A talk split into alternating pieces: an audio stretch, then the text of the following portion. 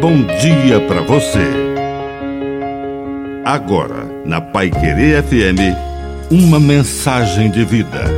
Na palavra do Padre Dirceu Reis. Deus é bom. Deus é bom para com todos e não faz distinção de pessoas. Faz chover sobre os justos e os injustos Permite que o sol nasce para os bons e para os maus. Mas muita gente não entende que Deus pode ser bom com outro quanto ele é comigo.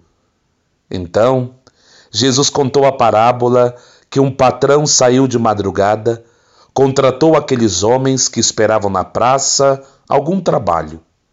Depois passou um tempo, ele foi lá de novo, contratou mais gente e quase no final da tarde contratou mais alguns.